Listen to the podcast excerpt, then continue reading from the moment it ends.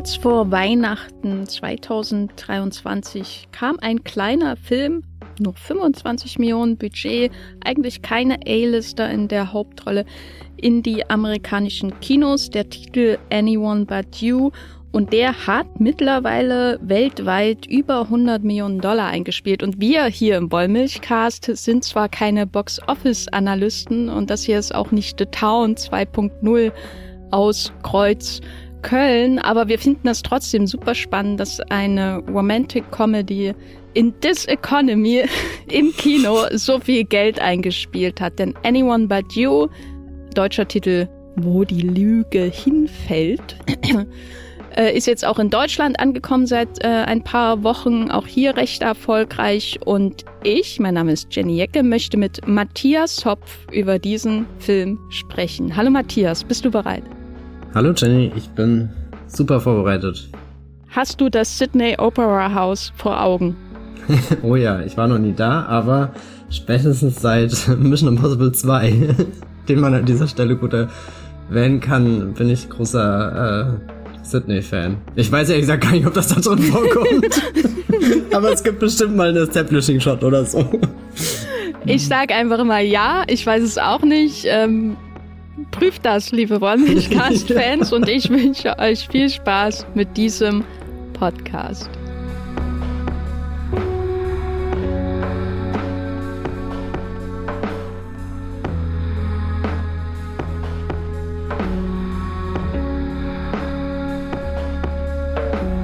Matthias, magst du mal ein bisschen darüber sprechen, warum Anyone But You beziehungsweise wo die Lüge hinfällt, so ein besonderes Box-Office-Phänomen ist?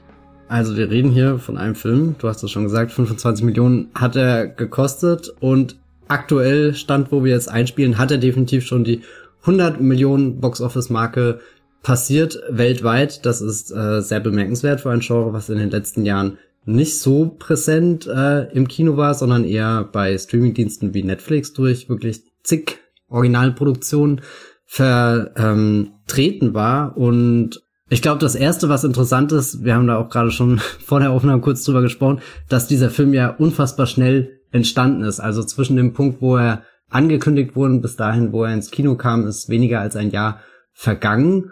Und er wirkte wirklich, als hätte irgendjemand in Hollywood eine sehr, sehr konkrete Idee gehabt, hätte wirklich gespürt, wir sind hier am Nerv der Zeit, irgendwas äh, müssen wir hier zusammenfügen, ins Kino zu bringen. Das, das hat explosives Potenzial und ich glaube, die zwei wichtigsten Namen, vielleicht auch einen dritten Namen, vielleicht fange ich mit dem dritten an, den man zuerst nennen kann. Für die Regie hat man sich Will Gluck geholt, der hat zuletzt zwei Peter Hase Filme ähm, gedreht, aber ich glaube, das hat ihn nicht unbedingt für diesen Posten qualifiziert, sondern er hat davor äh, Sachen gemacht wie wie äh, Easy A einfach zu haben mit Emma Stone, der so ein bisschen diese Coming of Age, High School und auch Romcom Richtung abdeckt und vor allem Friends with Benefits, eine der letzten großen Romcoms, bevor irgendwie diese ganze Netflix-Ära angebrochen hat. Ähm, Anfang der 2010er Jahre kam der ins Kino auch schon mit einem R-Rating, also keine Romcom für die ganze Familie, sondern eher eine äh, freche, anzügliche Romcom, ähnlich jetzt wie auch Anyone But You. Aber ich glaube, das, was äh, das, das Paket, was hier geschnürt würde, äh, wie man das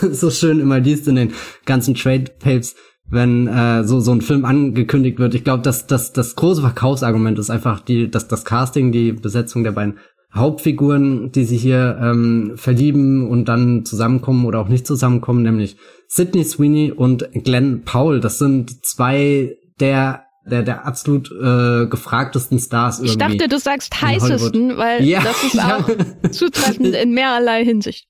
Genau, die, die, äh, ja, also ich meine, im Endeffekt ist es definitiv äh, so. Und, und eigentlich das Absurde ist, dass gerade jemand wie Glenn Powell ja wirklich schon sehr lange in Hollywood rumfliegt. Ich kann mich letztes Jahr dran erinnern, dass ich ähm, in einer sehr, sehr aufschlussreichen 35mm Vorstellung von The Dark Knight Rises ähm, saß. Das war in, in jeder Hinsicht eine Offenbarung, aber vom Stuhl bin ich fast gefallen, als Tom Hardy's Bane hier seinen großen Angriff auf die Wall Street startet.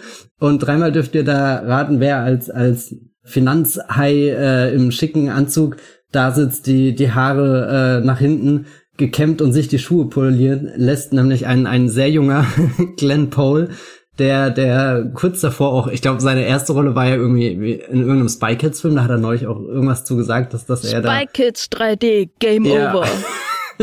dass er da ziemlich stolz noch äh, drauf zurückblickt, im Gegensatz zu anderen Leuten, die sich oft von, von diesen ersten, ersten Filmauftritten distanzieren. Das macht ihn definitiv sympathisch. Nein, und auf alle Fälle, ähm, Glenn Paul ist dann so in der letzten Dekade immer hier und da mal aufgepoppt. Man hat ihn, glaube ich, nie wahrgenommen, außer jetzt, wenn man das eben alles rückblickend schaut und sich denkt, oh mein Gott, da war auch schon Glenn Paul dabei. Aber ich glaube, so, so dieser Moment, wo ganz Hollywood realisiert hat, oh mein Gott, wir haben hier eine, eine Goldgrube ähm, sitzen. Das war Top Gun Maverick, also der Box-Office-Überflieger 2022, eigentlich auch ein Film, der schon vor der Pandemie in den Startlöchern stand, dann mehrmals verschoben wurde. Hat ja eigentlich erstmal tausend Dinge, die du nicht mit Glenn Paul verbindest. Das ist irgendwie diese Fortsetzung von diesem 80er Action-Hit. Du hast äh, Tom Cruise wieder in dieser großen Rolle und dann sind ja eigentlich sogar in den Nebenrollen Stars wie meinetwegen Miles Teller, die definitiv bekannter zu dem Zeitpunkt waren. Miles Teller hat ja davor zum Beispiel das Fantastic Four Reboot angeführt, was inzwischen auch schon wieder ähm, Geschichte ist. Und, und Glenn Paul spielt dann eher so, so eine Figur, die du in der Hierarchie wahrscheinlich auf Stufe 3 irgendwo einordnen würdest. Also wenn du auf Stufe 1 deinen Tom Cruise hast, auf Stufe 2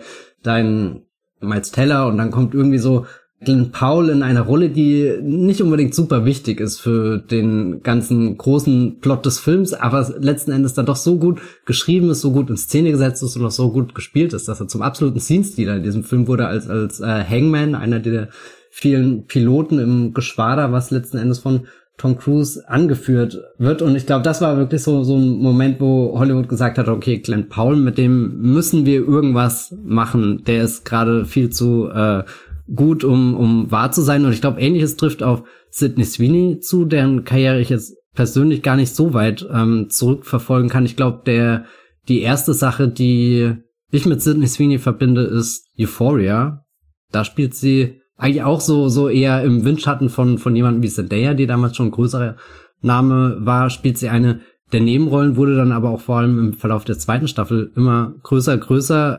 Wenn ich mir ihre Filmografie anschaue, ist sie aber auch schon seit sehr vielen Jahren in Film und Fernsehen vertreten. Ich glaube, definitiv zur Schärfung ihres Profils beigetragen hat dann The White Lotus. Da war sie eine der Hauptdarsteller in der ersten Staffel. Das ist diese Anthologieserie, wo viele wohlhabende Leute Urlaub machen und ihr, ihr hässlichstes Innerliches offenbaren. Und ja, ich weiß nicht, dann hatte, glaube ich, Sidney Sweeney in den letzten Jahren immer mal so ein paar kleinere Filme, wo du auch gemerkt hast, okay, nee, sie ist nicht nur diese, diese eine doch sehr stereotype Figur auf den ersten Blick, die sie in ähm, Euphoria spielt, sondern da ist noch mehr. Ähm, es gab zum Beispiel diesen, diesen Hitchcock-esken Erotik-Thriller The Voyeurs bei Amazon, an den erinnere ich mich sehr stark und habe das Gefühl, dass das zumindest so ein minimale Schärfung von ihrem Profil war. Und dann war ich total beeindruckt. Ähm, letztes Jahr lief der auf der Berlinale und auf vielen anderen Festivals dieser Reality, wo sie Reality-Winner spielt. Und, und der Film basiert dann irgendwie auf dem, dem, dem tatsächlichen Protokoll der, der Hausuntersuchung, die dann bei ihr stattgefunden hat.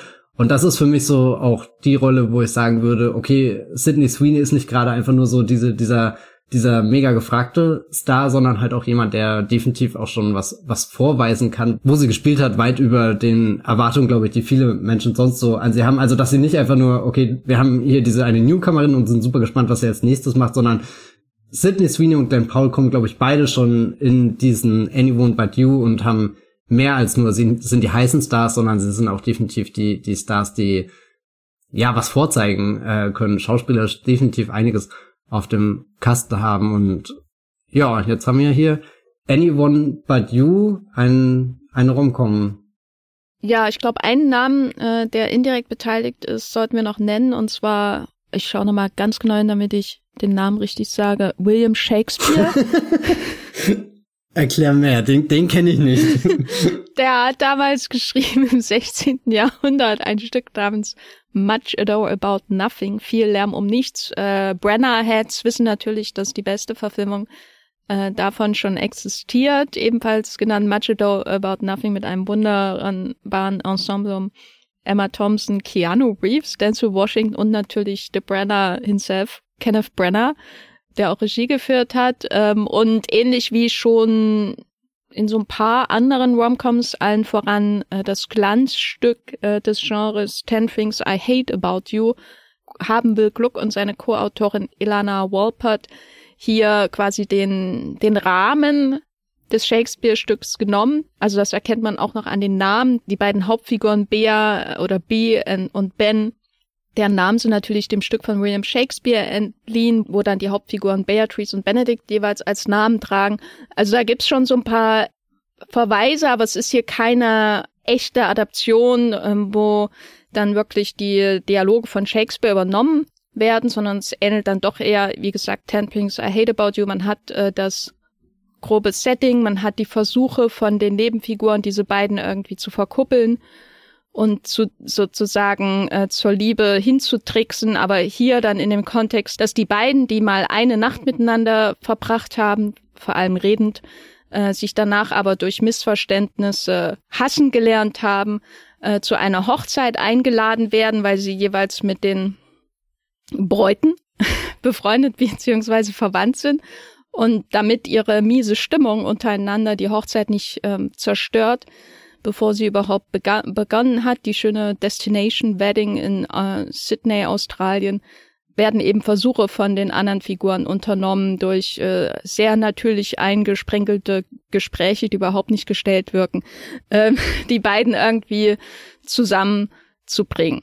Das ist so der grobe Plot und dann wird alles noch verkompliziert durch Ex-Freundinnen, die ebenfalls bei der Hochzeit sind, durch die unübersehbare Anziehungskraft dieser beiden Hauptfiguren, ähm, die dann aber auch schnell auf den Trichter kommen, was die anderen mit ihnen zu versuchen oder was die anderen versuchen mit ihnen, dass sie da manipuliert werden soll. Die, daraufhin entscheiden sie sich wiederum selbst irgendwie ihr eigenes Spiel zu machen und das ist dann so die die im Wesentlichen die Struktur dieser Rom-Com. Und dann gibt es immer so die klassischen Momente, das heißt, äh, es gibt dann den Moment, wo sie erkennen, dass sie äh, doch was füreinander fühlen, dass ihr Hass vielleicht nur auf Miss Missverständnissen besteht, nachdem man sich natürlich lange Zeit an ihrem Gebicker erfreut.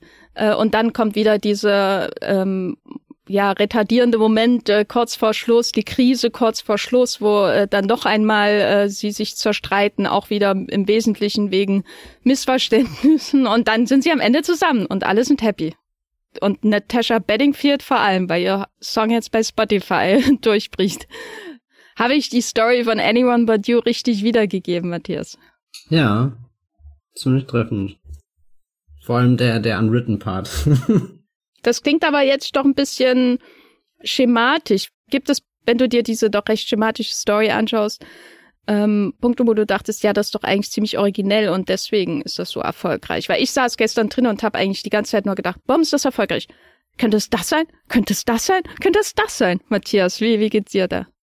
Also erstmal glaube ich, einer der Hauptgründe, warum es erfolgreich ist, ist schon irgendwie so dieses wenn Sidney Sweeney und Glenn Paul gerade in dem Film zusammentreffen, das hat, glaube ich, für eine gewisse Zielgruppe ähnlichen Sensationscharakter, wie wenn Captain America gegen Iron Man oder so kämpft. Oder zumindest für mich seit, seit Anfang der Ankündigung von diesem Projekt dachte ich, ja, das, das ergibt auf so vielen Dingen Sinn. Ich will das einfach nur sehen, wie, wie diese beiden Stars miteinander harmonieren, weil wenn die schon allein in ihren Filmen oder in ihren Serien sind, sind sie ähm, sehr magnetisch, können, können sehr viel rum um sich äh, mitgestalten oder du hast immer das Gefühl, alles konzentriert sich dann auf sie, sobald sie eine Szene ähm, betreten. Und wenn die beiden dann zusammen sind, ist das schon irgendwo eine, eine sehr interessante Form von Spektakel. Jetzt nicht unbedingt, dass man, man in erster Linie mit dem Begriff ähm, im Kontext des Blockbuster-Kinos oder so verbinden würde. Also wir haben hier keine großen Schlachten mit äh, computergenerierten Effekten oder sowas, das stattfindet. Aber weiß nicht, ähm, der Film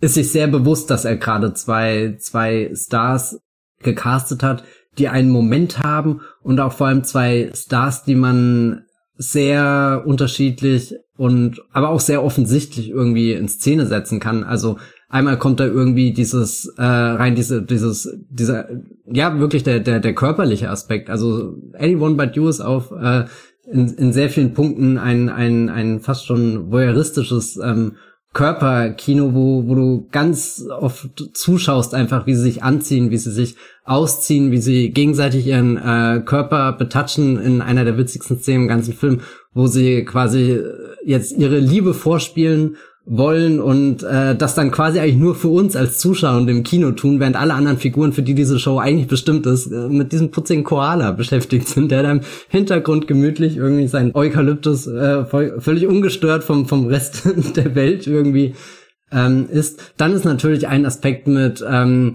was für eine Chemie bringen sie da mit oder, oder was für eine Energie aus ihren vorherigen Auftritten und äh, gerade glaube ich Glenn Paul, der ist schon sehr in seinem Hangman-Modus äh, drinne von diesem extrem gut aussehenden, minimal arroganten, aber doch dann sehr sehr sympathischen äh, jungen Mann, der in seiner Umgebung mehr mitkriegt, als man ihm auf den ersten Blick zugestehen würde. Und das macht für mich dann auch schon irgendwie den, den großen Reiz der ersten Szene. Also die finde ich wahnsinnig wichtig in dem Film, damit das Ganze funktioniert. Die, die verkauft irgendwie die, die ganze Idee von dem Film und auch die Idee, dass diese zwei Menschen irgendwie zusammenkommen, sehr schön, weil das so, so eine sehr von, von Slapstick geprägte äh, Einführungsszene ist. Sidney Sweeney rennt äh, komplett außer Atem in so einen Coffeeshop rein und sagt, sie braucht unbedingt den Toilettenschlüssel, aber nein, sie ist ja keine Kundin, deswegen bekommt sie nicht, dann will sie schnell irgendwie ein Brot kaufen, um zur Kundin zu werden und merkt, oh Gott, jetzt muss ich mir erstmal eine Schlange anstellen und darf wahrscheinlich erst eine halbe Stunde aufs Klo und Glenn Paul, der als erster an der Kasse ist, ruft dann rüber, hier Schatz, äh, komm doch, äh, das ist meine Frau. Und ähm, leitet dann somit in die Wege, dass sie den Toilettenschlüssel bekommt. Sie gehen in die Toilette, alles läuft gut bis an den Moment, wo sie mit dem Toilettenschlüssel am Wasserhahn hängen bleibt und das Wasser ihr komplett auf die Hose spritzt. Und da ist dann so irgendwie so das, das nächste Dilemma da. Jetzt, jetzt hat sie irgendwie diesen netten Kerl kennengelernt, aber jetzt ist die Hose komplett nass, so kann sie jetzt nicht rausgehen, also muss sie die Hose trocknen und das kriegt er wiederum mit. Und die ganze Situation baut sich so auf und äh, da hatte ich schon irgendwie sehr großen Spaß und musste auch an viele von diesen ganz ganz ganz klassischen Romcoms irgendwie denken, wo wo du oft irgendwie so so so Tollpatsch Situationen hast, die aber nie wirklich was gemeines haben, sondern eher immer mit so einem so so werden die Figuren ein bisschen hingeführt. Und es hat auch definitiv nicht das ich habe letztes Jahr auch noch mal ähm, den E-Mail für dich geschaut ähm, mit McRyan und Tom Hanks. Und die Hanks-Figur wandelt da ja doch manchmal auf einem sehr schmalen Grad, was so, äh, Moment, ist das, ist das nicht maximal creepy und, und fies, was er da tut, oder ist es ein, ein wunderschöner Liebesbeweis? Und, und gerade, gerade zum Ende hin gibt es irgendwie so eine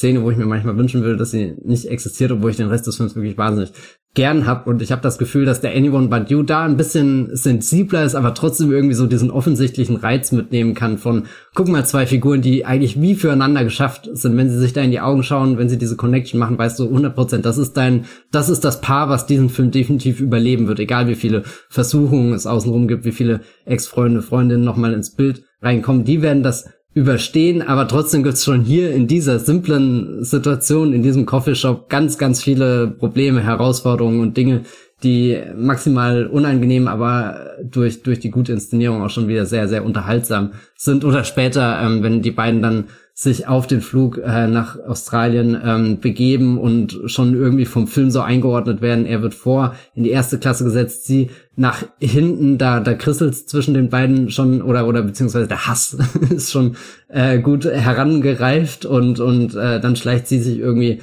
nachts während dem Flug an ihrem Platz ähm, vorbei und will ihm den Cookie wegschnappen, so ein bisschen als minimale Racheaktion und diese Racheaktion endet dann auch in so einer so einem großen Slapstick Moment, wo sie sich irgendwie über ihn gebeugt auf dem Sitz einklemmt und dann sieht das aus, als würde sie da irgendwie Dry-Humping machen, dann wacht die Frau nebendran auf, schaut kurz rüber, weiß nicht, so alles so, so, so Szenen, die den, den, den Spirit von so einer, so einer 90er, 2000er Romcom aufrecht erhalten. Und, und da wird dann auch schon ein sehr schönes Element eingeführt, nämlich eben der Unwritten Song, den sich Glenn Pauls Figur anhört, um runterzukommen, um sich zu beruhigen. Und das wird ja später im Verlauf des Films nochmal ganz wichtig. Was ist denn für dich so der Punkt, wo du anfängst, dass Anyone But You für dich funktioniert?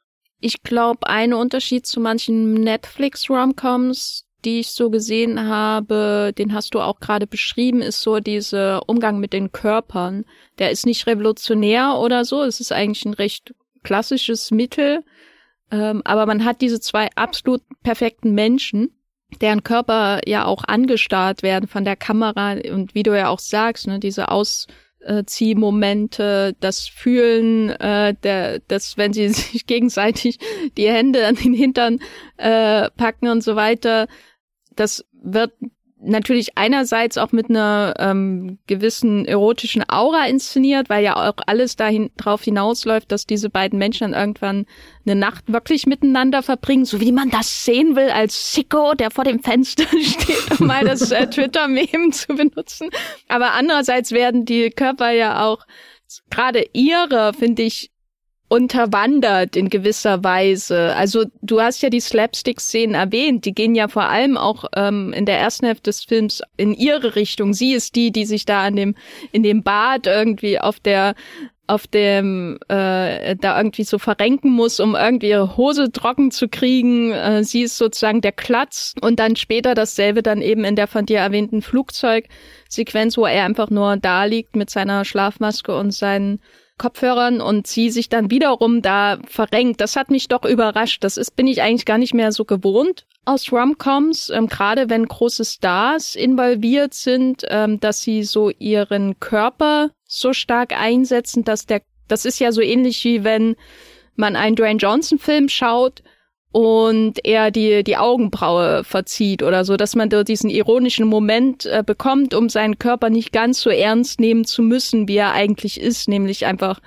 einschüchternd und ähm, unmenschlich fast. So, und ähm, das fand ich hier ganz interessant, dass es gerade auch auf äh, Sweeney äh, so fokussiert wird, dieser Slapstick-Einsatz, weil er hat ja solche Momente dann eigentlich erst wenn er völlig nackt ist oder wenn er unter der Dusche steht und dann noch ein größerer äh, Mann ankommt, nämlich der, der Hemsworth-Verschnitt, äh, äh, den seine Ex-Freundin anschleppt. Das ist dann wieder ein anderer Umgang, der, der, wo versucht wird, den, den perfekten Körper, ähm, ganz objektives Urteil meinerseits, von Glenn Powell ähm, in einen Kontext zu setzen, wo er weniger perfekt ist, weil eben noch ein größerer, noch ein muskulöserer Mann auftaucht auf der Bühne und das ist ganz clever, finde ich, weil, weil ich habe mich im Vorfeld schon immer gefragt, wie, wie schafft es diese Komödie, solche Menschen ähm, sympathisch wirken zu lassen, weißt du? Weil das, was mich an den 2000er Romcoms, gerade die mit, mit Menschen wie Kate Hudson oder Matthew McConaughey, gestört hat, äh, war so dieser Grundzynismus, äh, wenn diese perfekten Menschen aufeinandertreffen. Ich weiß nicht, das fühlte sich immer sehr, sehr unmenschlich an. Und dann gab es dazwischen immer mal so eine Rettungsanker, wie hier zum Beispiel der Sandra Bullock, Ryan Reynolds Film, wo sie seine Vorgesetzte ist. Hier The Proposal hieß der, glaube ich. Selbst ist die Braut. Genau, oder es gab eben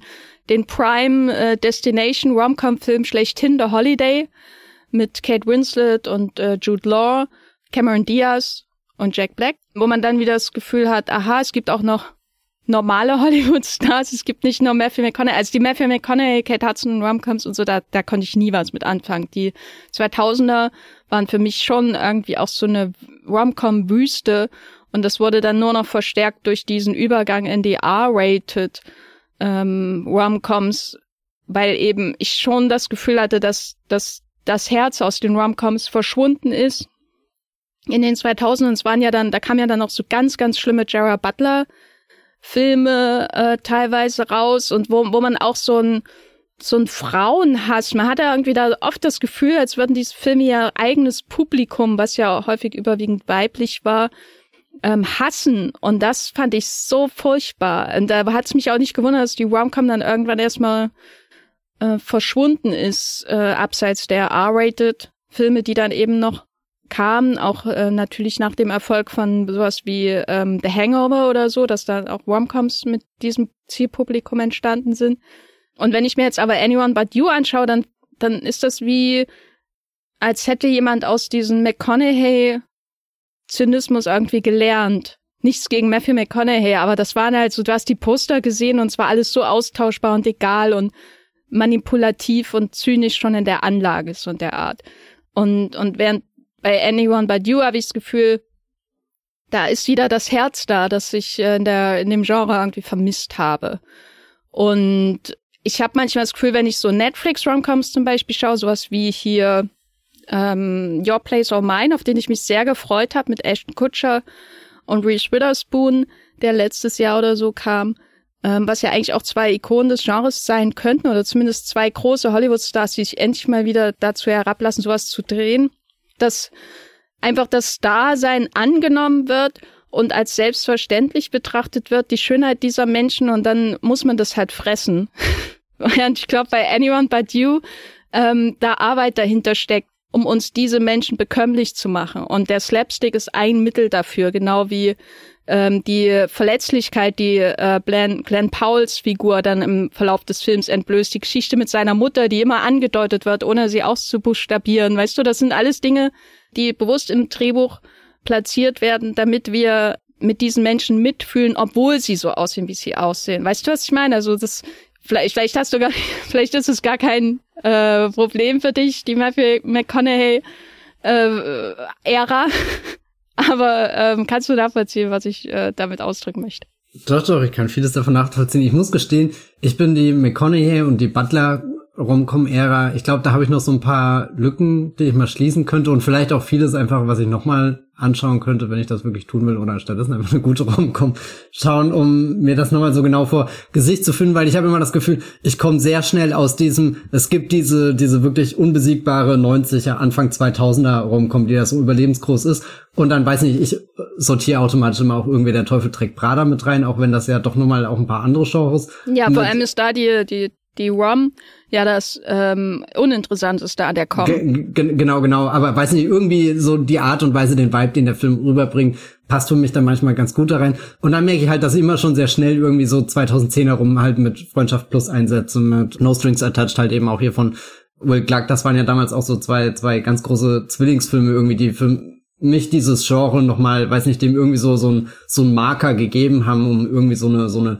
Ära äh, zu, zu definieren und, und je weiter wir halt in den 2010er Jahren vorgehen, da gibt's dann doch echt noch so, so tolle Sachen. Oder, oder ich finde zum Beispiel auch interessant, so, so ein Film wie That Awkward Moment, der hier mit äh, Imogen Poots, ähm, Zac Efron auch mal als Teller entstanden ist, wo so irgendwie diese Leute, die du davor auch so, so Indie-Filmen kanntest wie das Spectacular Now, die ja jetzt nicht unbedingt Romcoms sind, aber so zwischen Indie, Tragikomödie und doch auch irgendwo eine Liebesgeschichte, alle beinhalten, die dann so ein bisschen mehr Richtung Hollywood gehen und auch irgendwie dieses, dieses freche, selbstbewusste Unterbewusstsein ähm, mitbringen. Und dann sind wir sehr schnell bei, bei Netflix. Und da dachte ich lange Zeit, das ist ja fantastisch, jeden Freitag hast du irgendwie da eine von deinen, deinen neuen ähm, Romcoms, die ja irgendwie im Streaming rauskommt, also jetzt nicht nur bei, bei Netflix, sondern auch, äh, keine Ahnung, Amazon Prime hat ja seinen, seinen Fair Share an, an diesen Film gehabt, aber dass da wirklich was entstanden ist, was sich so eingebrannt hat, sei das jetzt durch die Figuren oder sei das meinetwegen auch durch die, einfach die Inszenierung, die filmische Aufbereitung der ganzen Geschichte. Ich glaube, das habe ich damals auch erzählt, als Bros ins Kino kam, vor zwei Jahren inzwischen auch schon wieder. Den habe ich im Kino gesehen und das hat mich wie ein Schlag getroffen, wie irgendwie so, so, so ein Romcom aussehen kann und Bros ist bei weitem nicht irgendwie der, der elaborierteste Film, wie man, glaube ich, eine Romcom in Szene setzen kann, aber er hat so viel mehr Textur in, in jederlei Hinsicht, wie, wie viele der Dinge, die ich ähm, bei Netflix geschaut habe. Und irgendwie finde ich das ein bisschen schade, dass sich da Romcom so, ähm, oder weiß nicht, dass es wirklich so, so, ein, so ein Downgrade irgendwie gegeben hat, obwohl eigentlich doch immer mal wieder hier und da ein interessanter Name auftaucht, hier und da die äh, Prämisse eigentlich sehr, sehr verspielt, sehr witzig klingt, wo, wo schon viele von diesen Bestandteilen dabei sind, die jetzt auch sowas wie ähm, eben das, was wir, äh, wo, wo die Liebe hinfällt, Anyone But You ausmachen. Oder auch du hast den Your Place or Mine erwähnt, wo eher mit so einem, auch so einem Nostalgie-Element gearbeitet wird. Wir nehmen die Romcom-Stars von der Dekade davor und führen die jetzt mal ganz groß zusammen. Und da wäre dann so mein, mein Gegenbeispiel mit, und im Kino hat super funktioniert mit äh, Ticket to Paradise, wo du halt Julia Roberts und äh, George Clooney wieder hattest also auch nicht unbedingt die beste Romcom per Definition, aber weiß nicht, wo, wo so viel mehr drin steckt als bei dem Netflix-Film gegenüber. Ähm, ich gucke die immer gerne, aber merke auch, dass sie, dass dann so so eine gewisse Leere am Ende ähm, da ist, dass das keine Filme sind, die die wirklich bleiben, es sei denn, sie kommen immer wieder zurück, wie die Princess Witch Filme zum Beispiel. Das ist ja auch nochmal so, so ein Phänomen. Äh, oder dass jemand auch wie, wie, keine Ahnung, Lindsay Lohan gerade bei Netflix so eine heimliche zweite Karriere fährt und glaube ich jetzt schon ihren, ihren dritten Originalfilm in Produktion geschickt hat, aber dass auch keine Filme sind, die in irgendeiner Art und Weise so einen popkulturellen Fußabdruck hinterlassen haben, außer dass ich mir manchmal in meinem Kopf denke, irgendwo steckt da auch ein Text drin über die heimliche Karriere von äh, Lindsay Lohan bei Netflix und wie sie da mit ihrem alten Image, jetzigen Image oder so als als Star arbeitet, der dem Genre jetzt auch nicht ganz fremd ist. Ich glaube so so das Beste, was irgendwie in der Streaming-Ära rausgekommen ist, sind dann so, so Romcoms, die zwischen Mainstream und Indie sich anfühlen. Ich denke da zum Beispiel an den Crush, das war so eine queere Romcom, die, glaube ich, von äh, Fox produziert wurde, bei Hulu in den USA kam und bei Disney Plus bei uns gelandet ist. Oder ähm, letztes Jahr gab es ja auch diesen Rylane, das war was Britisches, was, glaube ich, auch bei Disney Plus äh, ja. Gelandet ist. Und aber auch nicht so, so richtige klassische Romcoms, sondern schon wieder Romcoms, die sehr versuchen, so eben auch, weiß nicht, aus so einer Indie-Perspektive oder auch aus der Zeitgeist-Perspektive über das Genre nachzudenken, finde ich alles definitiv spannend und besser als der x-te Kissing Booth Film oder sowas. Oder ich weiß noch, dass ich mega enttäuscht war von diesem He's All Dead ähm, Remake, was bei Netflix kam, wo da hatten sie ja, oh Gott, wer war das? Auch so ein TikTok-Star hier. Addison Ray hat da ja die Hauptrolle gespielt und das war auch so ein Moment, wo ich dachte, eigentlich hätte das ein super interessanter Film werden können, wo, wo Netflix wirklich am Puls der Zeit anfängt, irgendwie so einen, äh, diesen She's All Dead halt nochmal umzustellen aber weiß nicht, das war auch so ein Film, wo ich überhaupt keine große Freude dran hatte, mich da durchzuquälen. Und dann schaue ich jetzt sowas wie Any But You und weiß nicht, jedes Bild ergibt da auf einmal deutlich mehr Sinn.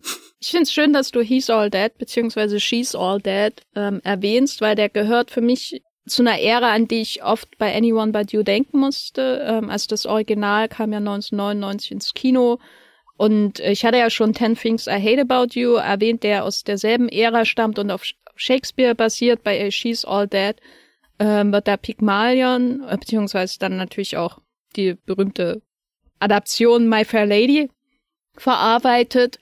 Und Anyone But You geht ja ähnlich vor. Vielleicht können wir mal so ein paar Aspekte von Rom-Com-Subgenres zusammensammeln, die sich hier in Anyone But You finden, die, glaube ich, wenn wir sie auch alle zusammenbringen, alle irgendwie mit äh, in den Erfolg dieses Films, sowohl qualitativ wie finanziell hineinspielen. Also diese Metatextarbeit, die in Anyone But You stattfindet, gehört mit zum Erfolg. Das wirkt irgendwie ein bisschen frisch, obwohl das natürlich eigentlich gar nicht so frisch ist. Da, aber es wird trotzdem durchgehalten. Finde ich interessant, dass dann immer so diese Art Kapiteleinblendungen gibt in dem Film, obwohl ich nicht denke, dass jemand sagt, oh ja, den schaue ich jetzt, weil er auf Much Ado About Nothing äh, basiert oder ich bin so ein großer Brenner-Head, ich schaue mir da das ganze Shakespeare Cinematic Universe an und gehe deswegen in äh, Anyone But You.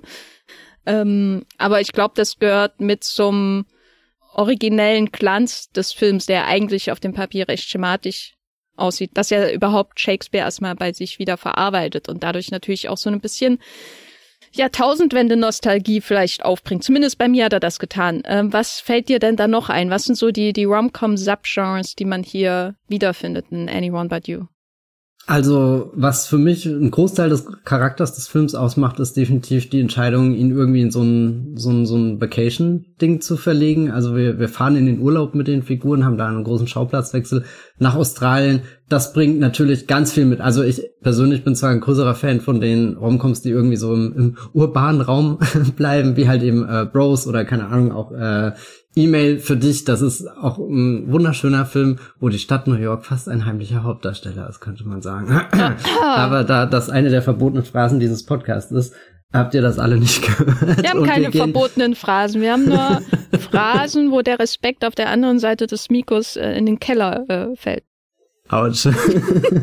Ja, genau, auf alle Fälle, ähm, weiß nicht, oder, oder, weiß nicht, du hast ja auch irgendwie so, so, so Holiday-Season-Themed Romcoms, die sind ja bei Netflix wahnsinnig beliebt, dass irgendwie zu Thanksgiving was kommt, zu Weihnachten irgendwas kommt, oder, oder ich erinnere mich zum Beispiel an diese doch recht äh, widerspenstige Kristen Stewart Mackenzie äh, Davis Romcom. Hieß die nicht sogar Happiest Happy? Season? Happiest Season, genau. Das war tatsächlich eine der besseren, die so, so aus, aus dieser Streaming-Ära hervorgegangen sind und äh, Anyone But You tauscht dann eben die, diese urbanen Bilder gegen wirklich ganz viel Sonne, ganz viele Strände, ganz viel blaues Meer, ganz viel blauer Himmel, ganz tolle, riesengroße Häuser, wo auch schon wieder irgendwie diese, dieser, dieser Aspekt mit reinkommt, wo, ich, äh, wo, wo eigentlich klar ist, okay, diese Figuren befinden sich eigentlich alle in, in einer Welt, zu der, keine Ahnung, ich keinen Zugang habe. Irgendwie ist es so dieses, dieses Gossip Girl, dieses Carrie Bradshaw Phänomen mit eigentlich findet man sich in vielen Konflikten der Figuren wieder, weil sie so allgemeingültig sind, auch irgendwie so zeitlos sind, wenn, wenn Sidney Sweeney versucht, gegen ihre Eltern zu rebellieren, die sogar den heimlich den, den Ex-Boyfriend einfliegen, weil sie gerne hätten, dass sie doch lieber mit ihm zusammen ist, als hier, keine Ahnung, mit diesem, diesem Hangman-Dude aus, aus dem Top Gun-Film. Ich meine, wie, wie soll das denn was Gutes äh, werden? Also man, man kann eigentlich die, die grundlegenden Konflikte alle, alle nachvollziehen, aber die Umgebung außenrum ist definitiv überhöht, auch noch überhöhter, als es zum Beispiel in so Urlaubsfilmen von Adam Sandler, glaube ich, der Fall ist, die ja auch immer an die tollsten Orten gehen, in die tollsten Hotels irgendwie, wo du dich immer fragst, wie, wie bezahlen die das eigentlich? Wir wissen gar nicht, wie, wie deren Gehalt aufgestellt ist. Das hat ihr letztes Jahr auch irgendwie die Runde gemacht. Wie viel verdient eigentlich die Familie von Kevin allein zu Hause, dass sie sich dieses unfassbare Haus in dieser amerikanischen Vorstadt-Idylle leisten können? Das müssen doch eigentlich die fürchterlichsten Menschen auf dem Planeten sein, aber irgendwie schaffen das die Filme in dem Moment, wo du sie schaust, dass dass du nicht aktiv drüber nachdenkst. So sehr später, Wobei, dass du dich fragst. Äh, bei Sandler würde ich einhaken, dass zumindest bei Murder Mystery immer ganz gute Erklärungen gefunden werden, warum sie nicht nur in Europa Urlaub machen, sondern eben auch in die High Society, wo sich dann gegenseitig umgebracht wird, aufschließen. Es begeht ja meistens auf Kosten von anderen. Sie werden ja eingeladen von ja. jemandem. Also Sandler, nicht alle Filme, aber die, die Murder Mystery Filme, die für mich so Prime äh, Vacation Sandler Material sind, die haben immer ein recht klares Gefühl dafür, äh, dass äh, das eigentlich so Mittelklass Pärchen sind, also Jennifer Aniston und Adam Sandler muss man erstmal mit Mittelklass im Kopf zusammenbringen, äh, nicht unbedingt das logische Duo, ähm, aber er ist ja, glaube ich, irgendwie Polizist oder so und sie macht irgendwas anderes und äh, sie machen halt so diesen einmal im Leben Urlaub in Europa, den man sich mit dem Geld leisten kann, was man, was sie verdienen, aber jedes Jahr geht das halt nicht so in der Art. Und dann treffen sie auf jemanden, der richtig Geld hat und sie einlädt zu einer Mörderparty. das ist meine Zusammenfassung dieser Filme. Ja, nee, nehme ich so. Äh, ich muss, also, glaube die Adam Sandler Filme, an die ich gerade gedacht habe, war sowas wie meine erfundene Frau oder keine Ahnung, Urlaubsreif oder so, habe ich jetzt auch schon alle nicht mehr länger geschaut, aber ich habe auch überhaupt nichts gegen die. Das sind tatsächlich, meine erfundene Frau denke ich oft gern zurück und das ist so wirklich der Adam Sandler Film, den ich am liebsten nochmal irgendwann schauen würde. Ich weiß gar nicht warum aber mit dem äh, verbinde ich einfach ein, ein sehr entspanntes, also oder wo wirklich dieses Konzept, wir machen, also Vacation-Film, das, das macht 90 Prozent irgendwie von, von dem Reiz der Prämisse aus. Das kam da so richtig zur, zur Geltung oder so. Und selbst sowas wie All-Inclusive, den ich irgendwann mal abgespeichert habe, als das ist wirklich einer der dümmsten Filme oder nicht dümmsten, aber völlig belanglosesten, langweiligsten, wie er inszeniert ist, wie er geschrieben ist, wie er gespielt ist. Hier Vince Vaughn ist, glaube ich, da der Hauptdarsteller Stelle, aber manchmal denke ich über diesen Film nach und denke mir, es ist auch schon irgendwie ähm, fast schon radikal, was, was der Film sich für, für ein Urlaubsgefühl einfach vorstellt, was da möglich ist. Und ich glaube, ähm, ähm, Anyone But You geht da auch wenig Kompromisse ein, sondern zeigt halt dann auch wirklich die schönsten Facetten, die man sich von Sydney vorstellen kann, bis hin zu dem Punkt, dass, dass wir uns hier in der Gesellschaft wiederfinden, die sich einfach da eine mega Yacht äh, äh, leisten kann, um abends schön da irgendwie am Opernhaus ähm, vorbei zu ähm, tuckern irgendwie, also so so so volles Programm und äh, du hast vorhin schon zurecht äh, gefragt, wer wer bezahlt das eigentlich? ist das was, woran du dich dann störst oder vergisst du das während dem Film schauen? Ähm, stören nicht, nee, weil das ist ja wie wenn ich ein Herr der Ringe schaue, da störe ich mich ja auch nicht daran, dass jemand da magische Kräfte hat oder so, oder wenn ich Harry Potter schaue.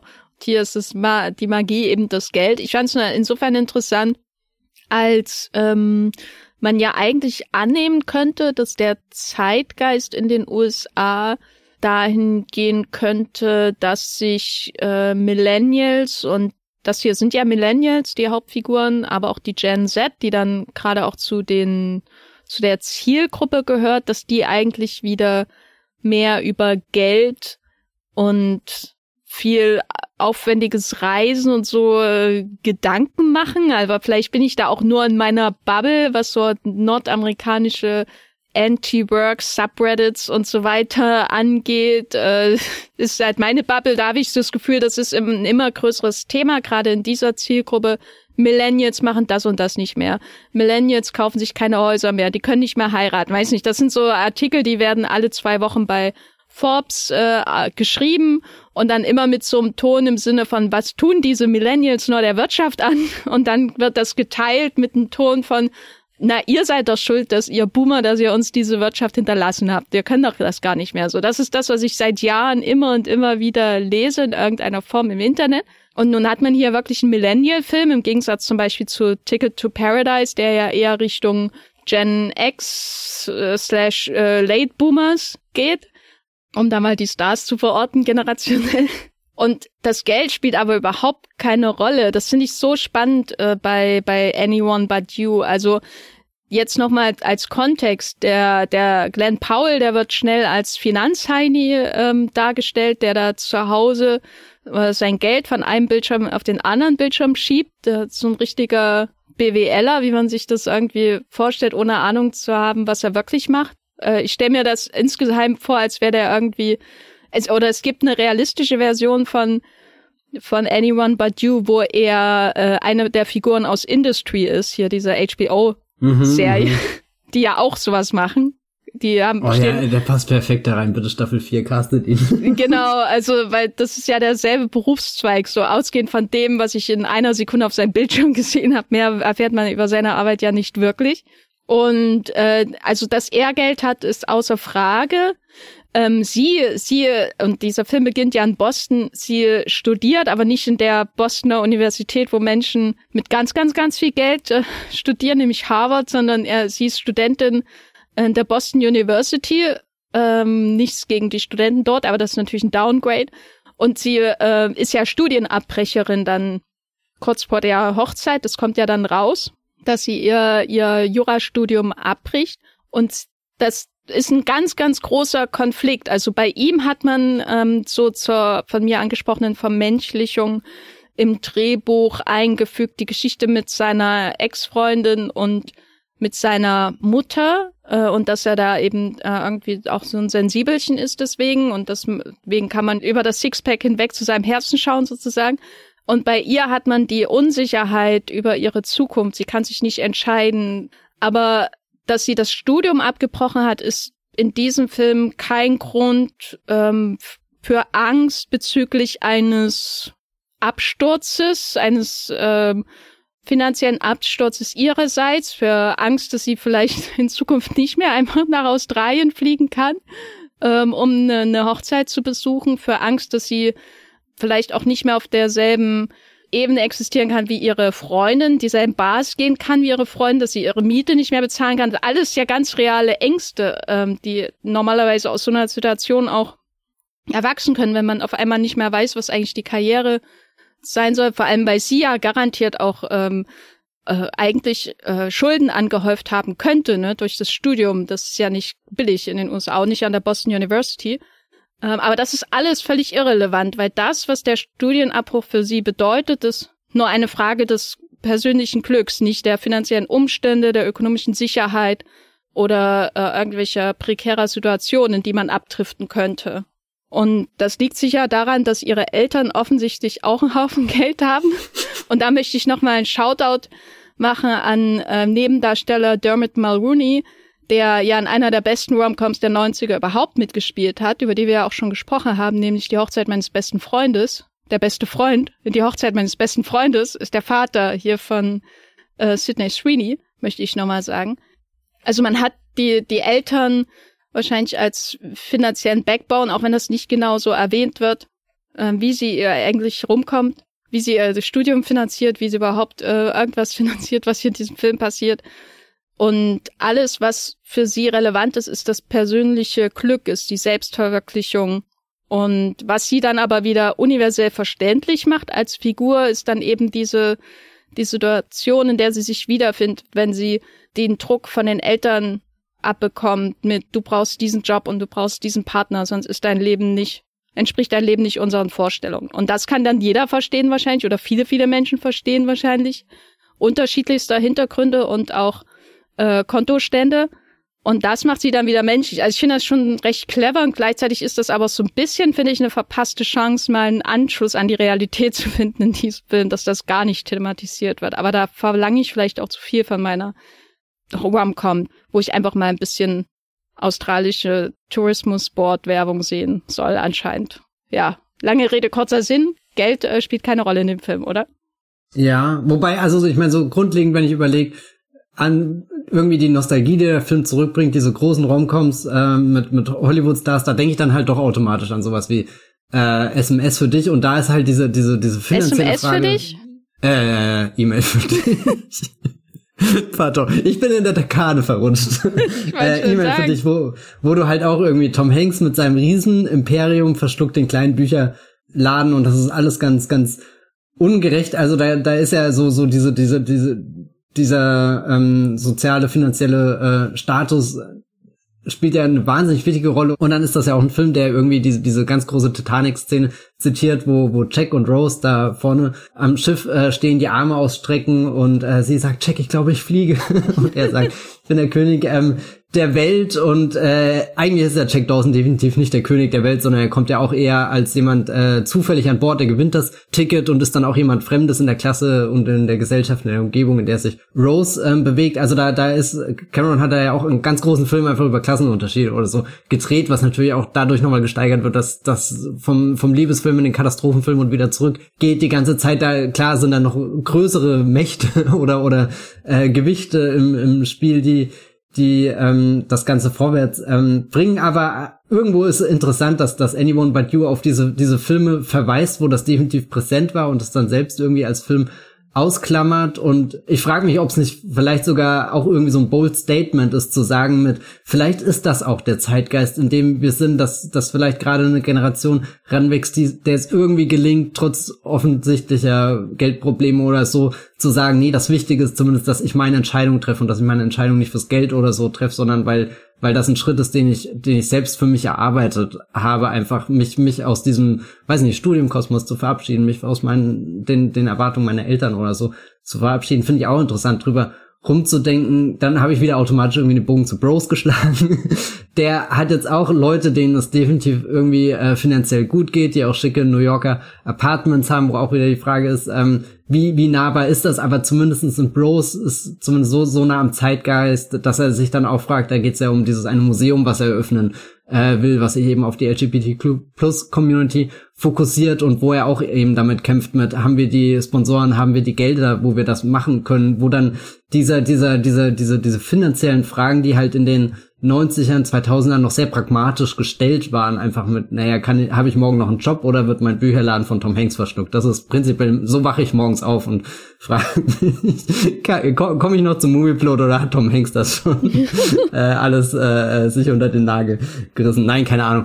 Und dass, dass irgendwie so, so dieser, dieser Sprung rüber geht, es geht eher drum, wir müssen für, für ideelle Dinge äh, kämpfen und bei, bei Bros ist das ideelle, also dieses Museum, was entstehen soll, was, was so einmalig, keine Ahnung, in ganz New York wäre, was es noch nie gegeben hat, wo seit Jahren Planung äh, der, der Figuren und so weiter reinfließen, dass, dass dieses Ideelle zumindest prinzipiell noch an eine Geldfrage geknüpft ist, weil wenn eben kein Geld da ist, können wir dieses äh, äh, Museum nicht eröffnen und dass Anyone But You den Schritt irgendwie weitergeht und sagt, ja, nee, das ist eigentlich gar nicht mehr an Geld geknüpft. Gleichzeitig hat der Film auch, aber weiß nicht, dann diesen, diesen, diesen ultimativen Luxuscharakter und was mich wirklich rauswirft, ist, wie Glenn Paul da am Anfang eingeführt wird mit diesem ganz kurzen Shot auf seine Computer, die dir wirklich, also das ist ein Bruchteil von einer Sekunde, siehst du dieses Bild, aber es holt dir wirklich alle Assoziationen von Wall Street bis Industry eben rein. So, er könnte auch irgendwie der Shia LeBeouf vor, äh, weiß nicht, äh, zehn Jahre früher in Money Never Sleeps oder so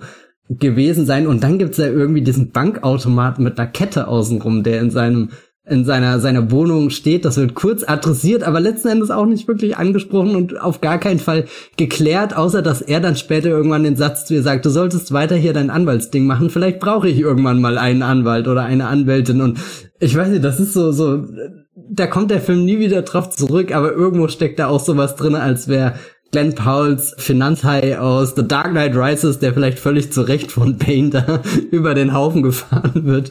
Vielleicht steckt da auch noch irgendwas ähm, ungemein Bösartiges im Denken an, an Menschen, die sehr viel Geld ähm, verdienen und was das eigentlich wirklich für Menschen sind. Aber zum Glück ist dann der Schraubenschlüssel da, mit dem man Dinge eher reparieren kann, als sie kaputt zu machen. Also weiß nicht, ich, ich, ich finde es sehr faszinierend, wie viel ich darüber nachdenke bei dem Film, wo man auch sagen könnte, das spielt eigentlich gar keine Rolle, weil er großflächig drüber hinweg sieht und dich eher zum Staunen bringt mit, oh, guck mal, hier noch ein schönes Panorama von, von irgendeiner, von irgendeinem Cliff oder so. Aber ja, ein engaging Part in diesem Homecom-Feature. Vielleicht einen Film noch, weil wir ihn noch nicht erwähnt haben und der ist mir jetzt erst eingefallen, der da auch hineinpasst, der aber ein bisschen offensiver mit der Geldfrage umgegangen ist und zwar die ähm, erfolgreichste Romcom der 2010er. Äh, Matthias, ein Tipp, was glaubst du ist der erfolgreichste Romcom der 2010er? Äh, boah, keine Ahnung. Crazy Rich Asians. 239 ah, Millionen. Oh mein Gott, ja, ja. Krass, das ist wirklich die erfolgreichste. Laut Wikipedia, ja. Ob das ja, stimmt, okay. ich vertraue dir jetzt einfach mal, äh, weil ich literally vor 30 Sekunden das bei Google eingegeben haben, zu gucken, äh, war der eigentlich, wie erfolgreich war der eigentlich. Da geht's ja auch darum, dass jemand dann herausfindet, dass der Partner viel, viel aus einer sehr, sehr reichen Familie stammt. Und da geht's ja auch dann im nächsten Schritt darum, um die Frage, ähm, welche Menschen sind hier eigentlich nur auf das Geld aus? Also, oder ich finde Crazy Rich Asians als Vergleichsfilm insofern interessant, als man auch in so eine große Familie hineinkommt mit den Eltern und so weiter und auch äh, schön viel Glitz und Luxus und man kann sich an dem Film ebenso ein wenig satt sehen wie an dem den wunderschönen Australien Werbespots hier in Anyone But You inklusive äh, dem Koala der dann noch reinkommt, so als würde man wirklich so diverse Tourismusklischees einfach nochmal noch mal auffahren. Aber dort hat das Geld wenigstens irgendwelche Konsequenzen, selbst wenn es nicht um die Frage des Überlebens oder so geht, sondern dann eben, es werden, wenn Geld da ist, macht das was mit Menschen in Crazy Rich Asians. Äh, ein Film, den ich jetzt auch nicht besonders mochte, aber der ähm, das irgendwie angeht, während ich würde sagen, Anyone But You dann eher in der Tradition steht von einem Film wie Harry and Sally, wo man ja nie äh, wirklich die Menschen bei der Arbeit sieht. Man weiß, dass sie Jobs haben und sie sind erfolgreich und professionell, aber das, was sie interessiert, ist einfach nur Liebe und Sex. Und darüber reden sie. Und das ist der Inhalt des Films, ähm, was ja auch so typisch für die 80er irgendwie war, was Harry und Sally da ähm, repräsentiert hat oder für eine Form von 80er Jahre Befindlichkeit in einer gewissen überwiegend weißen wahrscheinlich Schicht, die existiert hat in dieser Zeit. Und Anyone But You passt da eher in diese Tradition als in die E-Mail für dich Tradition, die ja eine Tradition ist, die ursprünglich auf äh, Ernst Lubitsch mindestens zurückgeht, der ja Shop Around the Corner gedreht hat, das Vorbild für mhm. E-Mail für dich. An dieser Stelle Shoutout an Ernst Lubitsch. Kann man auch in einem Podcast nicht oft äh, genug machen. Nun ist der Erfolg des Films an natürlich die Stars geknüpft, die durchaus originelle Aufmachung, aber er hat natürlich auch großen Erfolg, weil er so Momente drin hat, die manchmal wirken, als hätte die jemand für TikTok geschrieben. Wenn, auch wenn ich nicht unbedingt glaube, dass das so bewusst gemacht wird, aber ich hatte irgendwie nicht, nicht so viel Gehirnschmalz in diesem Film erwartet im Vorfeld, ehrlich gesagt. Aber als ich ihn dann geschaut habe, da hatte ich schon das Gefühl, da hat sich wirklich jemand Gedanken gemacht. Und das unterscheidet ihn auch von so diesen beliebigen Streaming-Romcoms, die einem manchmal unterkommen. Gedanken gemacht, da möglichst ähm, erinnerungswürdige fast schon in Anführungszeichen ikonische Momente einzubringen, die man zitieren kann. Also ich dachte, ich, ich saß manchmal in diesem Film und habe mir im Hinterkopf schon die die äh, Parodie bei SNL oder was weiß ich vorgestellt. So wie der Film ja auch selber die Titanic-Szene so ein bisschen parodiert und weiterführt. Leider nicht bis zum letzten Schluss, weil ich dachte die ganze Zeit, die machen jetzt wirklich noch was mit der Türszene aus Titanic. und das kommt aber nicht. Da war ich sehr enttäuscht. Aber so die Szene, wo sie zusammen äh, eben da hochgezogen werden und das Lied von Natasha Bedingfield singen. Äh, das ist sowas, also das ist originell und das wirst du für immer mit diesem Film verbinden. Und das führte natürlich dann wiederum dazu, dass dieser Film sehr, sehr bei TikTok abgegangen ist, auch natürlich gefüttert durch die Stars, sodass dann auch wieder direkt die Gen Z-Zielgruppe angesprochen wird. Wie würdest du denn den TikTok-Charakter dieses Films beschreiben? Hast du das Gefühl, das ist alles äh, zynische Berechnung, die dahinter steht, wenn da so ein ähm, Nostalgie-Song eingefügt wird? Einfach so? Ich würde sagen, nee. Also erstmal finde ich es irgendwie sehr schön, dass, dass es dem Film gelingt, nachdem er irgendwie den größten Liebesfilm aller Zeiten irgendwie nachstellt, dass wirklich im Anschluss er sagt, nee, und das ist jetzt meine Szene, mit der überhöhe ich das Ganze sogar. Irgendwie in jedem Trailer zu Anyone But You war der Moment drinne, wo sie die Arme ausstreckt, er sie äh, hält quasi und, und du wusstest, okay, das, 100 Prozent dieser Anspielung, die kann man nicht missverstehen. So, das ist, weiß nicht, könnte es fast schon irgendwie beleidigt sein, wie offensichtlich es äh, ist. Und die schönste Überraschung für mich, der im Kino war und nichts von diesem ganzen TikTok-Hype außenrum mitgekriegt habe, bis ich das später in der Redaktionssitzung bei uns erfahren habe, war dann einfach zu entdecken, oh mein Gott, und der Film hat auch wirklich noch so einen 100-prozentigen Moment, wo er sich einfach selbst definiert, der sehr schön aus langer Hand vorbereitet ist. Wie gesagt, Sidney Sweeney hört dieses Lied schon ganz am Anfang über Glenn Poles Kopfhörer, als sie sich da in diese unglückliche Situation auf seinem Schoß äh, verirrt, wo sie doch eigentlich nur den Cookie wegschnappen will. Und da ist ja gerade der Modus, die beiden hassen sich. Und sie schnappt aber ein unerwartetes, intimes Detail von ihm auf, so, okay, sein, sein, der Song, der ihn ruhig bringt, äh, runterbringt, damit er selbst irgendwie diesen Langstreckenflug ähm, einigermaßen gut übersteht, ist ausgerechnet äh, diese, die, dieser, die, dieser Song und, und sie merkt sich das im Unterbewussten und äh, den ganzen Film lang de, versuchen sie ja so, so, so ein, feinden sie sich ein bisschen an, aber okay, vielleicht äh, spielen wir jetzt diese Liebe vor, aber wir lassen nicht wirklich zu, dass wir der jeweils anderen Personen was aus unserem Inneren so zeigen, irgendwas, was uns verletzlich macht. Und dann sind sie halt in einer Situation, wo sie verletzlich sind, so verletzlich, dass sie fast ertrinken oder von Haien gefressen werden oder erfrieren. Aber das passiert dann alles nicht. Sie werden gerettet von einem Helikopter nach oben gezogen und da kommt dann noch raus, dass äh, Glenn Powell, obwohl er diesen Megakörper hat, nicht nur super schlecht äh, Cardio mitbringt und keine 10 Meter schwimmen kann, sondern dann auch ein bisschen Schwindelgefühl äh, mitbringt, wenn sie da nach oben kommen. Und dann fängt Sidney Sweeney an, das so, so super vorsichtig zu singen oder so. Es ist nur ihre Stimme, es ist nur nicht große Musik da äh, bei. Sie, sie singt das einfach nur, es ist was, was ganz Rohes, was ganz Zerbrechliches. Er realisiert, okay, sie hat das wahrscheinlich irgendwo aufgeschnappt, weiß das nicht, das ist nicht wichtig, aber in dem Moment fühlt er sich ja definitiv auch von ihr gesehen, verstanden, weiß nicht was. Da, da entsteht was, was wirklich diese, diese Liebesgeschichte in dem Film auch sehr, sehr eindrucksvoll begründet und Will Clark inszeniert das dann natürlich als großen Moment, dass, dass dann, sobald die, die ersten Töne da sind, du erkennst irgendwas Lied, äh, sie, sie stimmen irgendwie gemeinsam ein und dann, dann legt sich langsam die, die Musik über den ganzen großen Film und weiß nicht, es wird, wird, äh, siehst richtig, wie, wie, wie das halt vor dir entsteht, wie sich das der Film erarbeitet und es ist ja nicht das erste Mal, dass ein Film so eine Szene hat. Ich würde sogar hier wieder zu dem anderen Will Clark-Film äh, gehen, äh, hier der mit Mila Kunis und Justin Timberlake, ne? Friends with Benefits. Da gibt's auch so, so einen Schlüsselmoment, wo der Liebesbeweis über Musik und Tanz funktioniert. In dem Moment ist das halt ein großer Flashmob, der an der Grand Central Station irgendwie so, so eingeleitet äh, wird. Und deswegen würde ich sagen, also diese Szenen sind viel älter als irgendwie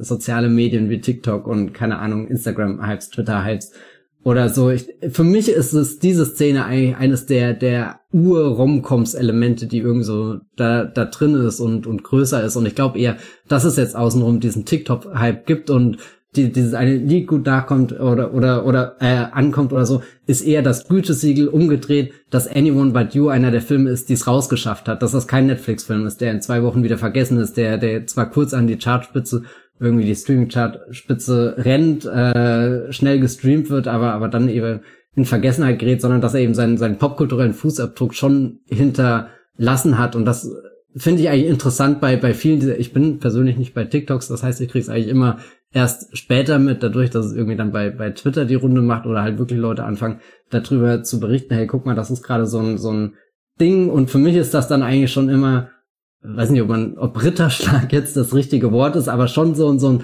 Anzeichen für, okay, das bewegt die Menschen wirklich. Das ist, das hat aus irgendeinem Grund funktioniert das. Aus irgendeinem Grund hat das Eindruck hinterlassen und ich glaube, bei, bei Anyone But You ist es vielleicht auch wirklich diese Mischung aus, du hast diese neuen super heißen Stars irgendwie, die definitiv gerade für die Zukunft von Hollywood, von Kino, von Film, von äh, Millennials, äh, weiß nicht, man, man fühlt sich da vielleicht mehr repräsentiert von denen als vielleicht vor ein, zwei Jahren von George Clooney und Julia, Julia Roberts oder so. Und dass die dann irgendwie mit so einem Song, den du, der auch schon seit mehreren, keine Ahnung, ich kannte den auch, aber ich hätte ihn nie benennen können. Und seit ich den Film gehört, äh, gesehen habe, läuft der hoch und runter bei mir in der Dauerschleife, weil er jetzt auf einmal mit was mit irgend so, so einer sehr losen, vagen, nicht ganz definierbaren Nostalgie verbunden ist, aber jetzt irgendwie so richtig belegt und richtig geformt ist. Und ehrlich gesagt, das ist, ich, ich liebe das, oder weiß nicht, ich habe immer das Gefühl, ich habe eine riesengroße Playlist, ein über 50 Prozent der, der Songs, die da ähm, drinne sind, also weiß nicht, die pflege ich jetzt wirklich bestimmt schon seit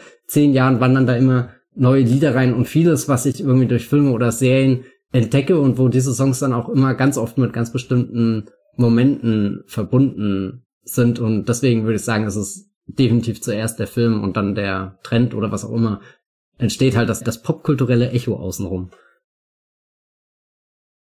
Ja. Kein Einspruch. Nö, ich finde, du hast da sehr gut zusammengefasst, warum dieser Film und nicht andere. Ich frage mich allerdings, ob das jetzt irgendeine Konsequenz für irgendwas hat, dieser Erfolg von Anyone But You. Ich würde mich ja sehr freuen, wenn es Nachahmer ge geben würde, habe aber so ein bisschen Angst, dass vielleicht wieder die falschen Lehren daraus gezogen werden, dass man einfach irgendwelche hübschen Leute irgendwo auf eine Insel setzt und dann ist gut. Ich glaube, das reicht nicht aus, um die Romcom fit für die 2020s zu machen. Was, was haben wir jetzt von diesem Film? Also ich, mir hat er ja wirklich. Toll, was haben wir jetzt? Nein, ich meine, mir hat er wirklich Spaß gemacht, auch das mal im Kino zu sehen. Ich war etwas enttäuscht über meine Crowd gestern im Kino. Ähm, ich war auch in, wirklich in einem sehr, sehr winzigen ähm, Cinemax-Kino am Potsdamer Platz, das aus drei Reihen besteht und hab immer laut gelacht und dann hinterher gedacht, uh, störe ich jetzt die anderen, weil ich bei der Komödie lache oder so. Ähm, und hab dann auch noch in mich hineingekichert, als ich gestern ähm, 48 Minuten lang nach Hause gegangen bin und weil mein Fahrrad einen Platten hat. ähm, und hab das nicht bereut. Das muss man ja auch mal sagen. Die Berlinale Filme, die wir vorher in den PVs gesehen haben, waren jetzt nicht unbedingt der Grund, 48 Minuten lang zum oder vom Potsdamer Platz äh, zu gehen. Äh, aber für Anyone But You kann man das machen, würde ich sagen. Deswegen ist so ein bisschen die Frage jetzt über diesen Film hinaus, äh, wie gesagt, der wirklich sehenswert ist und lustig und unterschiedliche Arten von Humor auch vereint, im Slapstick, äh, Wortwitz, Referenzgedöns, nenne ich es mal ähm, als Fachausdruck. Oh, also wie eben so ein Hemsworth-Shoutout gibt es natürlich auch und dann so ein bisschen R-rated Shocks, die eingebunden werden, aber nicht zu viele.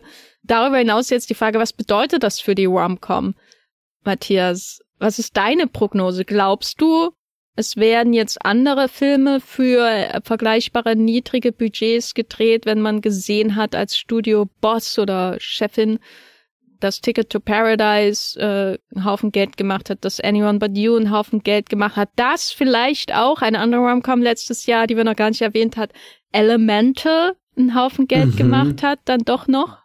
Ähm, zumindest über ein halbes Jahr lang sehr stabil, ja. Ähm, was was was lernen wir daraus? Was lernt die Industrie daraus? Was lernt was lernt die Industry daraus? Matthias, jetzt sind wir doch bei The Town 2.0 aus Kreuzköln hier.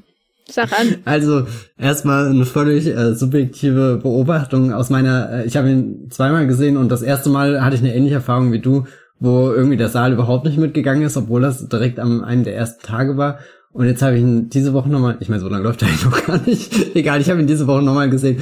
Und äh, da war das Publikum wirklich so weit dabei, dass sie das richtig, als sie sich das erste Mal richtig geküsst haben, dann nach dieser, dieser Rettungsaktion mit dem Hubschrauber, äh, da ging wirklich Beifall durchs Kino. Uh. Und das erlebst du ja auch nicht oft. Also es war jetzt kein, kein tosender Beifall, es war auch sicherlich kein ausverkaufter Saal, aber es war definitiv irgendwas, was mir wieder gezeigt hat, dass Leute definitiv komplett mitgegangen sind, was der Film bisher gemacht hat und dass da schon irgendwie so eine so eine so eine Freude drüber war, dass jetzt hier im Kino irgendwie auch in dieser dieser Gemeinsamkeit zu erleben, auch zwischendrin so so Ors oder oder auch ab und zu ein paar paar Lacher, die die diese Vorstellung dann doch recht überraschend ähm, lebendig gestaltet haben und das hat mir irgendwie Mut gegeben, dass dass das vielleicht schon so sowas ist. Es macht einen großen Unterschied, ob ich jetzt diesen sehr schön, liebevoll gestalteten Film im Kino schaue oder halt nebenbei, äh, wenn ich eigentlich am Second Screen hängen, irgendwie The Kissing Booth 4 mit Jacob Elordi, vermutlich nicht mehr dann, oder so, ähm,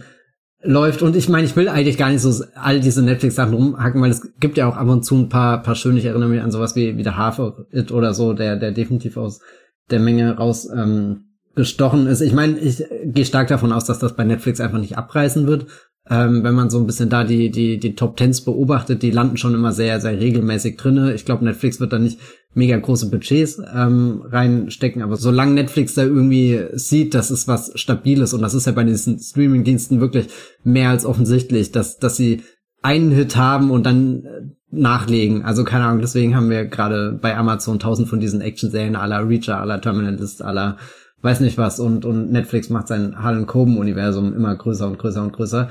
Ähm, und die, die Romcoms sind, glaube ich, auch was, was seit Jahren da sehr verlässlich funktioniert und letzten Endes auch irgendwas, was Netflix ziemlich geschickt für sich geclaimt hat. Als im Kino weniger wurden, hat Netflix irgendwie gesagt, hier dieser ganze Highschool, Coming of Age, Romcom-Bereich, der findet bei uns wirklich in Serien, in Filmen statt und ihr habt so viel Content, so viel Nachschub, so viel Geschichten, in denen ihr euch verlieren könnt. Ich glaube, das ist einfach ein Standbein, was Netflix auch nicht einfach aufgeben geben sollte, weil irgendwo steckt ja auch dieses, dieses Gefühl von, von Couch und, und Gemütlichkeit, ähm, weiß nicht, geht in meinem Kopf irgendwie zusammen, aber meine Hoffnung wäre schon, dass sowas wie Anyone But You definitiv Leuten zeigt, dass gerade nach dem Kinojahr, wo halt alle großen Superhelden-Blockbuster im Endeffekt unterperformt haben, halt besonders die, die ja, DC und Marvel-Filme, ähm, Du hast ganz am Anfang diese Frage so, so ein bisschen aufblitzen lassen. Macht der Film eigentlich irgendwas Besonderes oder ist das nur so, so was sehr schematisches? Hat er eigentlich nur diese typischen Bestandteile des, des Genres? Und ehrlich gesagt, glaube ich, ist so eine Einschränkung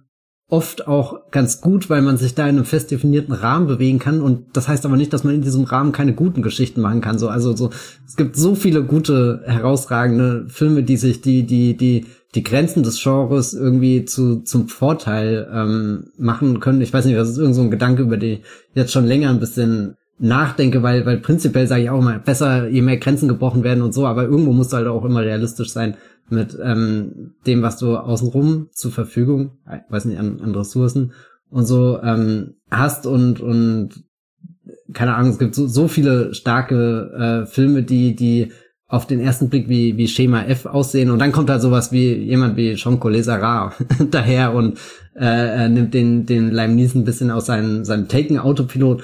Ich dachte, ähm, ich dachte, hat Collet Sarah eine Romcom gedreht, worauf so, bleibt das jetzt hinaus? Äh, äh, da bin, da bin ich gerade größer, äh, irgendwie so Ist generell. Ist das eine halt. Romcom, was in The Shallows passiert zwischen äh, Blake Lively und, und, und, der Möwe?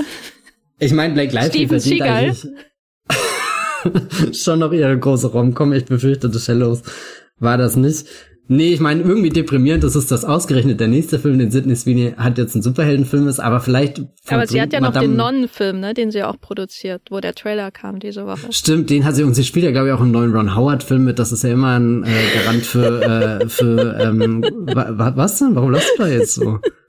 Das ist, äh, also hier, das ist äh, Eden, directed by Ron Howard, starring Jude Law, Vanessa Kirby, Anna de Armas, Daniel Brühl. Das, das wird der Film 2024. Hat der, hat der irgendwie so Blackmail-Informationen oder warum spielen die alle in seinem Film mit?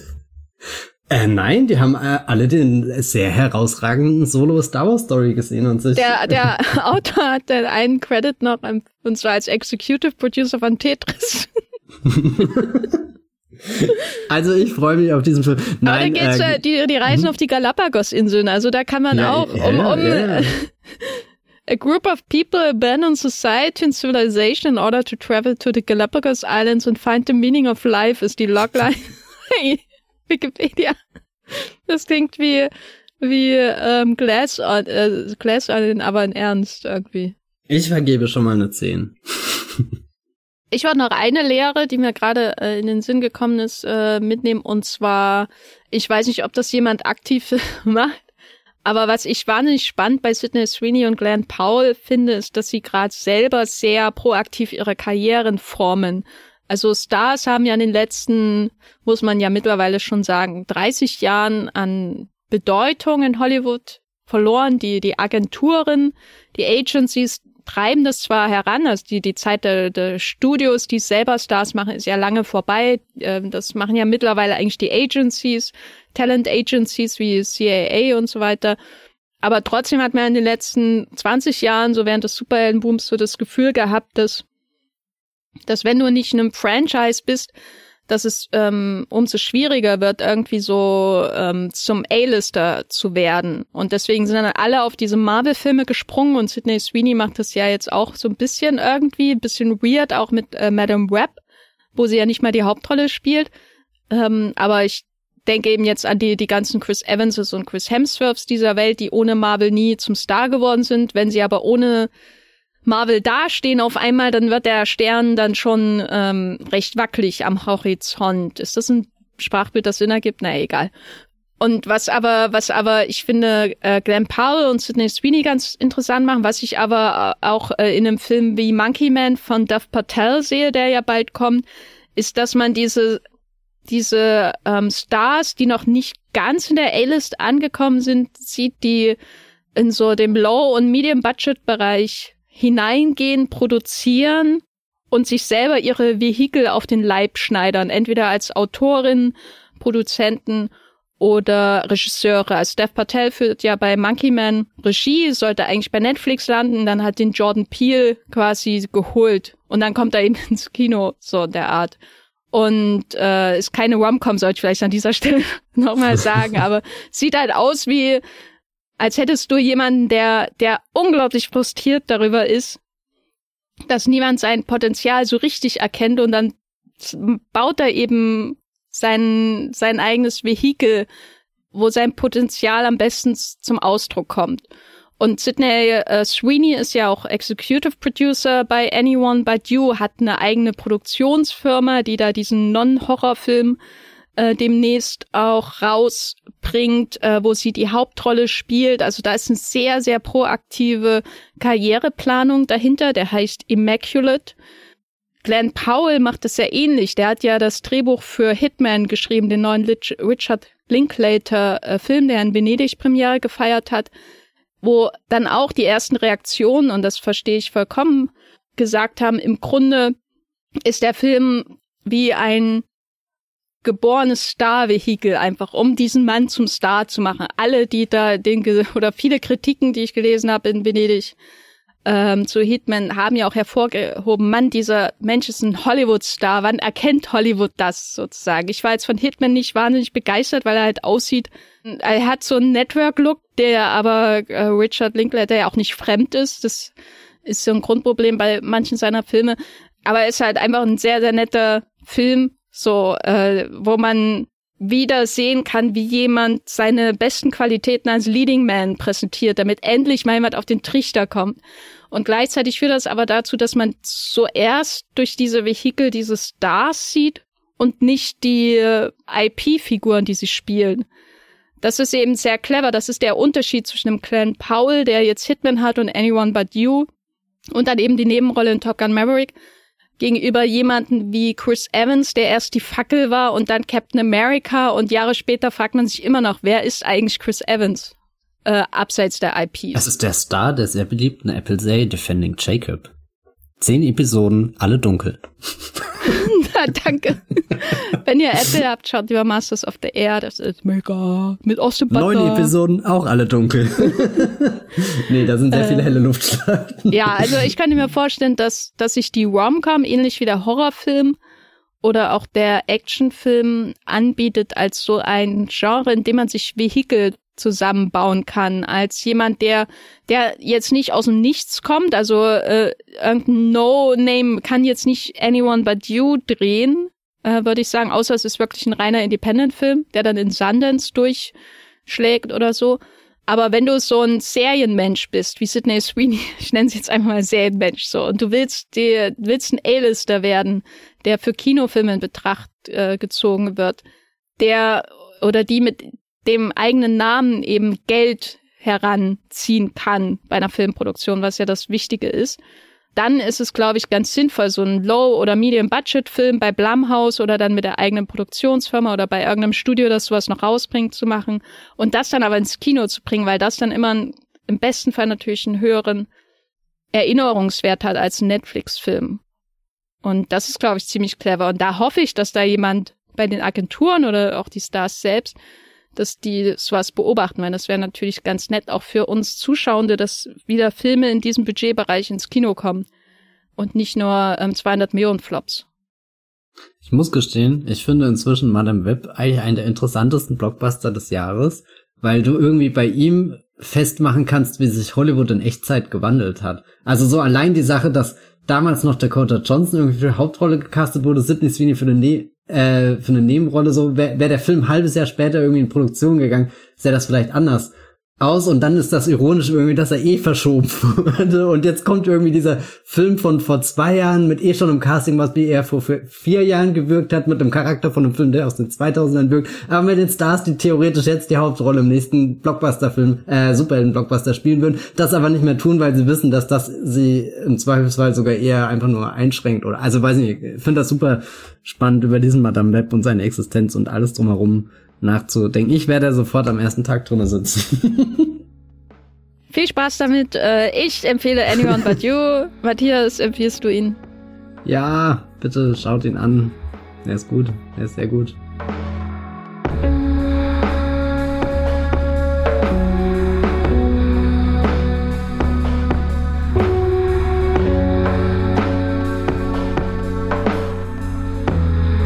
Matthias, wo bist du im Internet zu finden?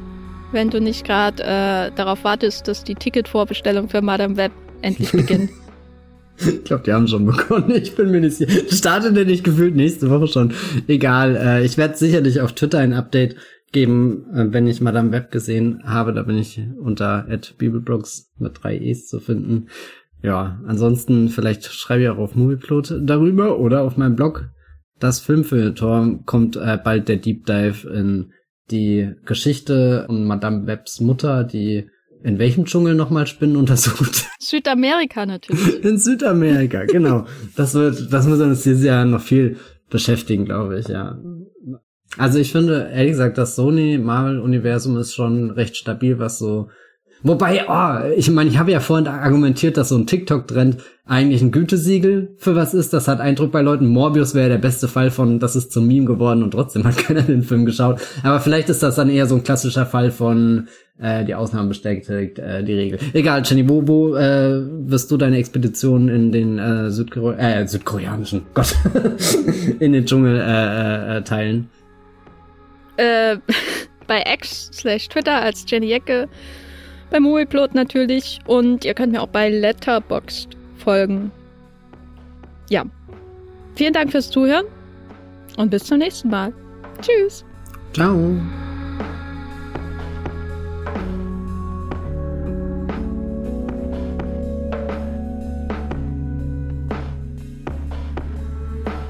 Der Wollmilchcast wird produziert von Matthias Hopf und Jenny Jecke. Unser Intro und Outro stammt aus dem Song Slam Canto von Kai Engel.